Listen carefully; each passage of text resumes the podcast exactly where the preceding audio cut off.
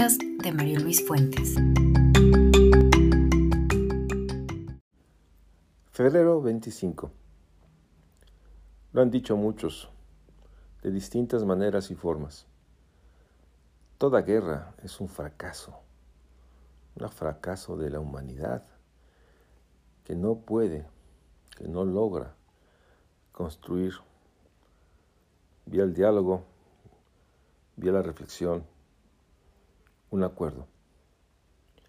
Terminamos febrero con las imágenes de la guerra en Ucrania. Sabíamos, sabíamos que todo podía pasar. Leíamos, veíamos los anuncios de la amenaza a Rusia, a Ucrania, los señalamientos del presidente Biden y los otros presidentes de Europa diciendo lo terrible que podría ser para Rusia y para todos la guerra. Pero nada pudo contener la decisión del presidente ruso de avanzar sobre Ucrania. Pareciera ser que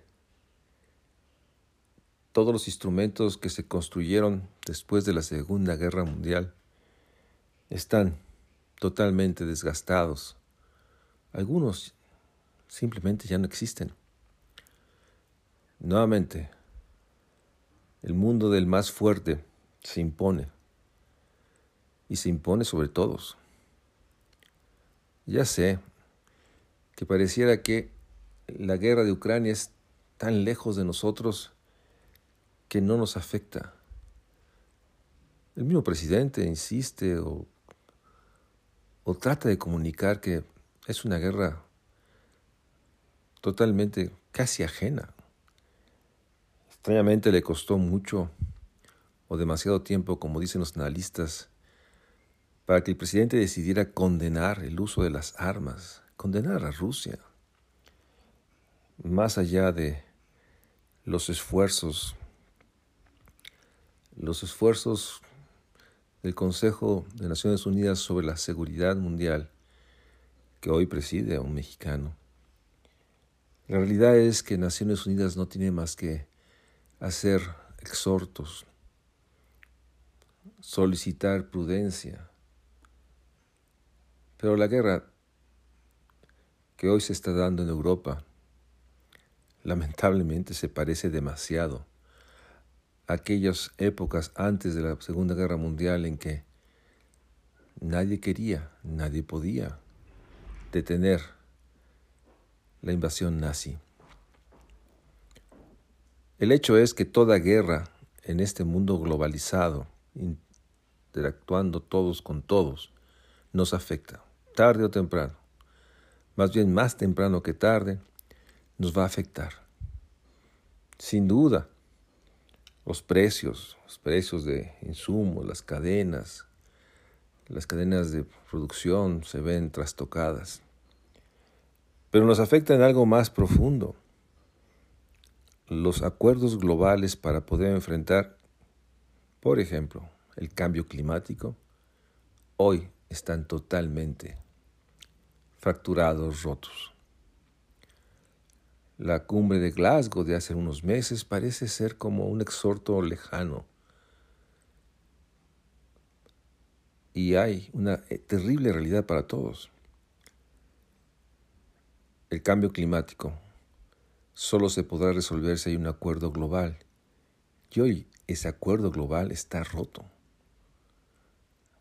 La poderosa China observa desde la distancia y da cuenta de que es sin duda la nación bisagra del mundo.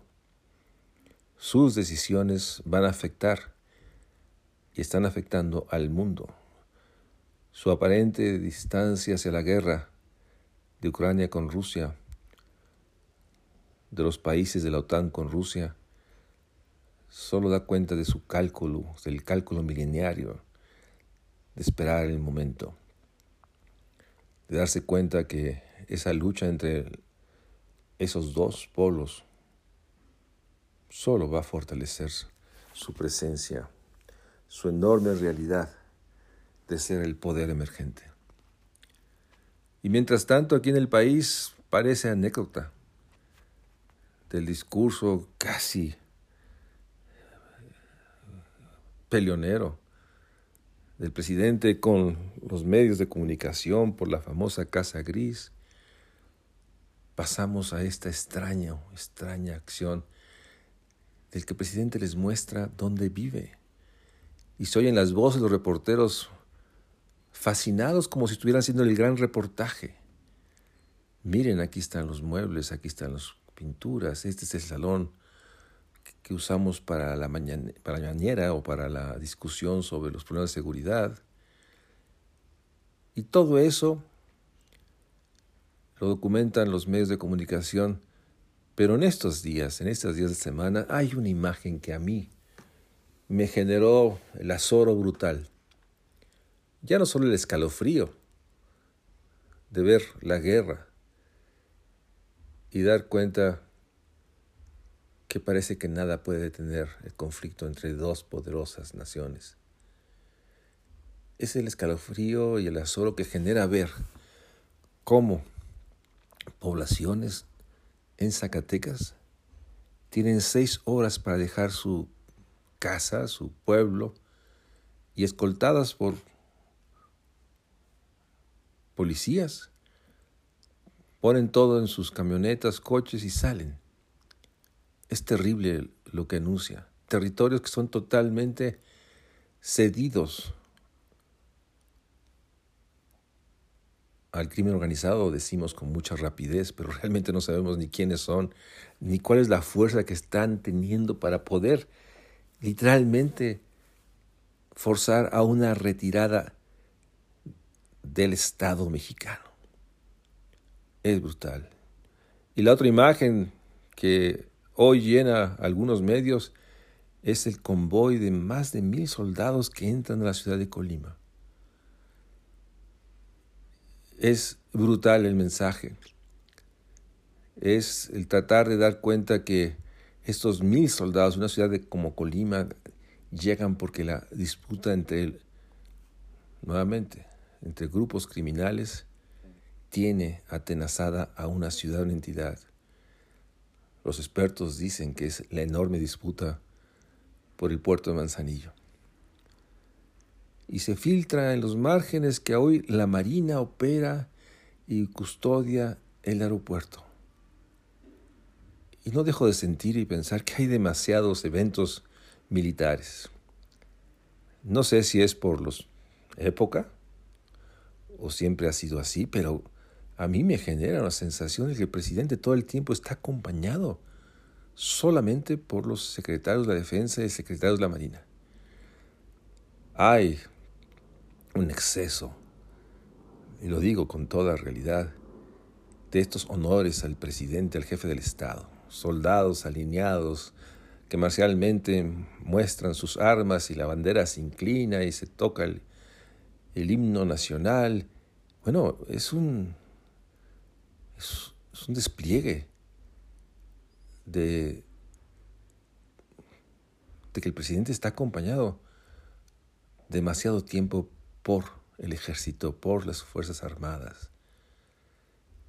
Sé que todos los fines de semana recorre recuentos de cómo grupos le reclaman y muchos más los apoyan, y los anuncios de siempre de las giras de los presidentes, millones acá, millones para allá háganse los estudios, pero he decidido hacer esto y lo otro. Y mientras tanto, la de nuestra democracia parece ser que se queda atrapada. Y viene la elección de revocación de mandato, que obviamente va a convertirse en un ejercicio de movilización de los grupos que apoyan al presidente, de el movimiento Morena, bajo la confusión de muchos que aunque están decididos a mostrar su desafecto o su rechazo al actual presidente, no logran percibir que en el fondo La capacidad de movilización y de organización de Morena da cuenta de un triunfo anunciado. Y en la medida que haya más votos es un triunfo más legítimo. Finalmente hay un ejercicio democrático, eso es sin duda. Y se acercan las elecciones en seis entidades. Y poco sabemos, poco se dice de quiénes son y realmente sus proyectos. Algunas fotos aquí o allá. La política,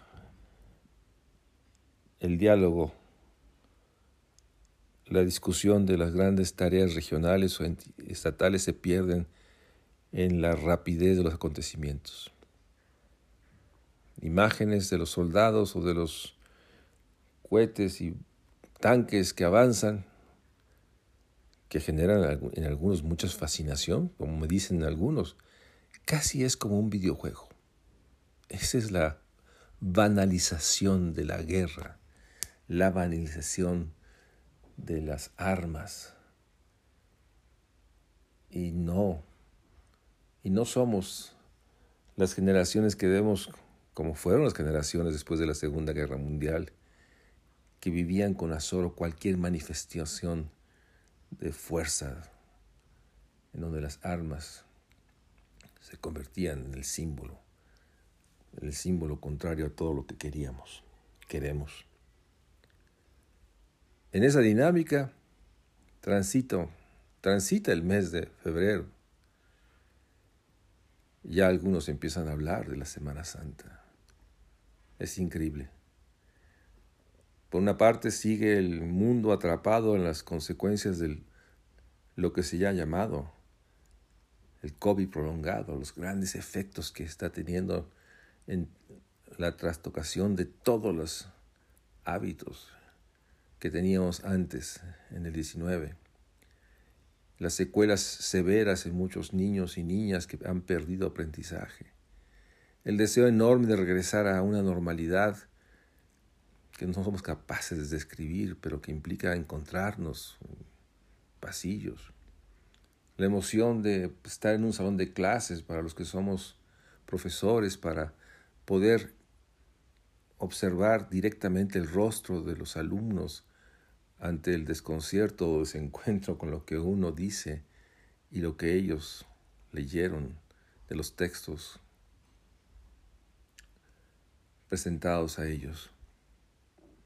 Y todo pasa demasiado rápido. Y todo tiene una inercia y dinámica. Pero si algo está hoy es la enorme sensación de hecho, de eso platicaba con Rolando Cordera en un programa para el 11 en México Social. La enorme necesidad de pensar en la democracia, en la política, en el momento.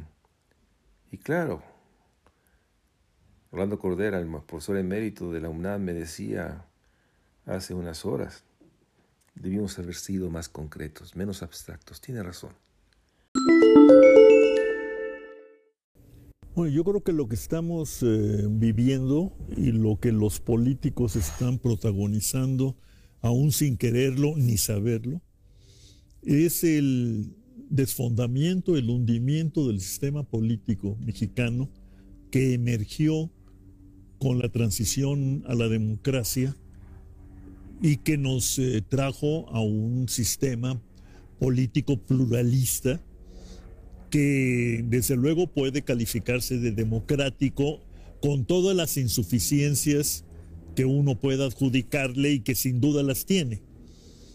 Bueno, eso sin embargo que daba lugar a, a, una especie de mecánica del entendimiento entre los actores políticos con la aquiescencia activa o no de buena parte de la ciudadanía eh, a la que le parecía bien que hubiera estos arreglos, estos acuerdos, pues precisamente para alejarse de los extremos del caos que siempre están presentes en cualquier sistema político y sobre todo en un sistema político democrático, de por sí siempre frágil porque depende del acuerdo de muchos.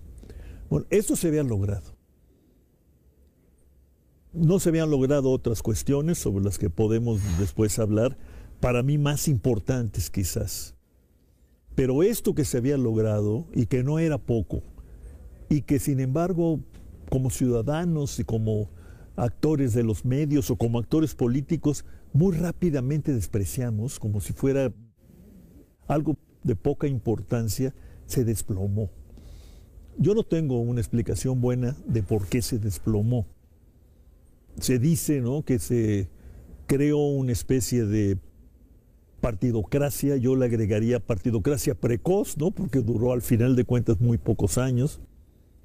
Pero el hecho es que los partidos, o sea, los actores políticos constituidos y constituyentes del sistema, se olvidaron de que la política es también comunicación, no entre ellos solamente, sino con lo que solíamos identificar como las bases sociales, las clases sociales, los grupos, las organizaciones populares y no populares de la llamada sociedad civil.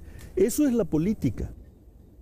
Pero esa política eh, quedó un poco al margen y todo se dio en el marco del sistema político plural formal, constituido por los partidos políticos y aderezado, administrado incluso en momentos por el sistema de medios, el sistema de comunicación social, que ahora se nos eh, presenta con toda claridad como un sistema muy concentrado que no eh, registró ni experimentó una auténtica reforma política democrática congruente con el pluralismo alcanzado incluso. Este sistema de medios, eh, ampliado sin duda alguna, con una mayor presencia de gente de lo más diverso, sin embargo no es un sistema que le dé derechos claros a sus trabajadores, no no aparece en ningún momento un auténtico código de conducta democrática. Y entonces hay una especie de escisión entre los diferentes subsistemas que forman el sistema político y de ahí el orden eh, político, pues que muchos veíamos como necesariamente un orden político democrático. Lo que hemos aprendido es que si no hay organismos del Estado articulados para sostener, ampliar este orden político democrático, este orden no, cuaja. El tema de construcción de ciudadanía no es un tema secundario y, tampoco es una segunda derivada de, del desarrollo del sistema político plural.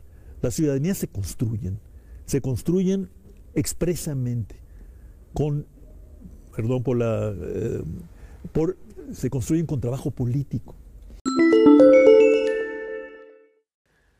Pero sin duda lo que debemos dar cuenta que más que nunca tenemos que rechazar todas las violencias, todos los ejercicios de poder sobre los otros y reivindicar que si no hay posibilidad de diálogo, de acuerdos, lo que está enfrente es la guerra. Es difícil transmitir lo que significa la guerra. Para eso habrá que leer libros, habrá que ver pinturas, habrá que desprenderse un poco de esta irrealidad de los juegos de jugar a matar a los otros. De hecho, en un ambiente de guerra en Europa, todos perdemos. Y todos nos damos cuenta de la enorme necesidad de reconfigurar una nueva relación entre los países y reconocer que la antigua Europa, la arrogante nación de los Estados Unidos, fueron incapaces de tener la locura de una guerra, más allá de las justificaciones de geopolítica que hoy nos dicen que Rusia necesita tener seguridades y por eso tiene que hacerse de un país de 40 millones como es Ucrania. Pues en otra escala, en muchos lugares de nuestro país, las organizaciones criminales se están haciendo de territorios para sus seguridades. Yo sé que es una escala muy pequeña lo que estamos viendo aquí, pero parece ser que ese es el panorama, el escenario sobre el que estamos, sobre el que estamos pensando. Y sin duda, tratando de promover, de construir acciones democráticas para construir una nación, un mundo, no solo justo, sino habitable para todos. Que tengan una buena semana. Nos vemos en la, próxima, la próxima conversación.